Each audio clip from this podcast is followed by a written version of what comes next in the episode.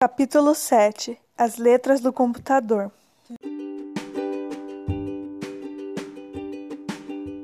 Wilson, como estava desocupado naquela tarde, levou o texto para a fábrica de textos, junto com Laurinha e Jim.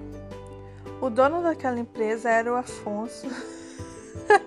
Wilson, como estava desocupado naquela tarde, levou o texto a Wilson, como estava desocupado naquela tarde, levou o texto para a fábrica de texto junto com Laurinha e Anjinho. O dono daquela empresa era o Afonso, e lá que vai ser realizada a fotocomposição. Laurinha ficou surpresa em saber que os livros eram feitos em computador, que o moço muito rápido copiava todo o seu texto digitando no teclado do computador.